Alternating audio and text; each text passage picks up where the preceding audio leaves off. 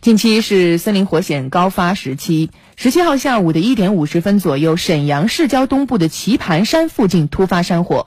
由于当天风力较大，火势迅速由南向北蔓延。所幸在数千名指战员的连夜扑救下，现场的明火基本被扑灭。起火原因也已经初步查明，是当地村民耕种烧荒所导致。我们去了解一下。山火发生后，辽宁省共出动七千多名消防、公安和武警力量彻夜扑救。气象部门则利用飞机播撒催化剂，并实施人工增雨作业，助力灭火。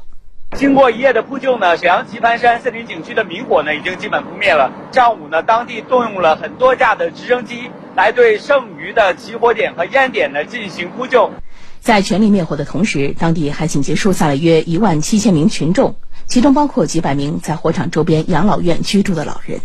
我们在一小时之内把所有的老人都安置到房间内。做好了入住登记，当然昨天有很多家属也赶到了现场，把老人接走，我们也做好了相关的登记。截至目前，此次山火并没有造成人员伤亡。经过调查，警方初步确定火灾是由村民张某某耕种烧荒引发的。